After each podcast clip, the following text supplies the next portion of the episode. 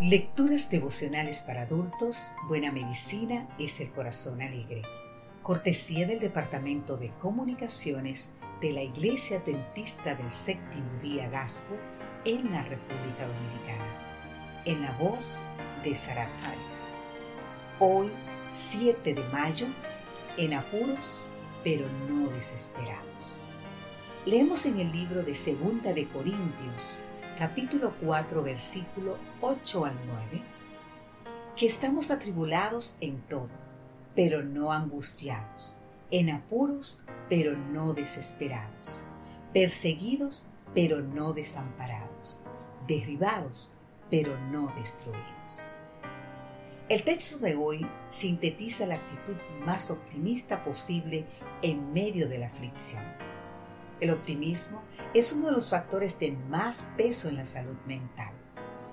Hoy es bien sabido que la actitud optimista protege eficazmente contra la depresión y la ansiedad, los dos trastornos psicológicos más frecuentes en el mundo.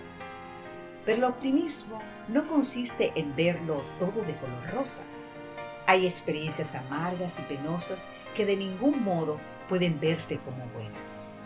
Sin embargo, siempre podemos clamar que en la línea continua del desastre no hemos llegado al extremo límite. Por la gracia de Dios, aún en las situaciones más graves, no estaremos angustiados, ni desesperados, ni desamparados, ni destruidos. El apóstol Pablo testifica que el seguidor de Cristo puede evitar esos cuatro extremos. Primero, la angustia es la aflicción más extrema y dolorosa, el padecimiento más intenso traducido en tormento físico y psicológico. Segundo, la desesperación es la sensación de que el cúmulo de problemas ni se está resolviendo ni se resolverá. Y en tercer lugar, el desamparo es la ausencia total de protección en situaciones en las que las circunstancias son inmensamente poderosas. Y por último, la destrucción es la derrota personal completa en la que el vencido queda sin fuerza alguna para restablecerse. Dios, en su inmenso amor, no consentirá que sus hijos alcancen tales límites. El apóstol nos asegura de que a pesar de las tribulaciones, los apuros, la persecución o las caídas, Dios nos guardará de esos extremos.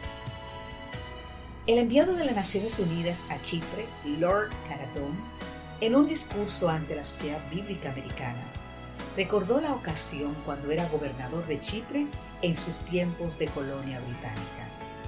La crisis política alcanzó un grado peligroso de dificultad su padre, experimentado diplomático y hombre piadoso, le envió un telegrama con las palabras.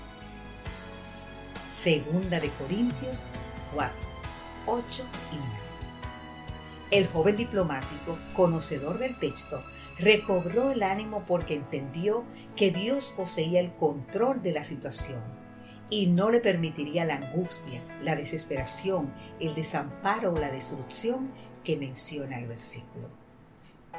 El texto de hoy resulta altamente reconfortante para quienes pasan por dificultades en la salud, las relaciones, el trabajo.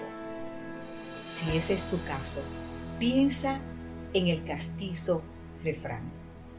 Dios aprieta, pero no ahoga, que es una forma vulgar de expresar el pensamiento de hoy. El Señor nunca te llevará a límites extremos Solo espera en Jehová y recobrarás el buen ánimo.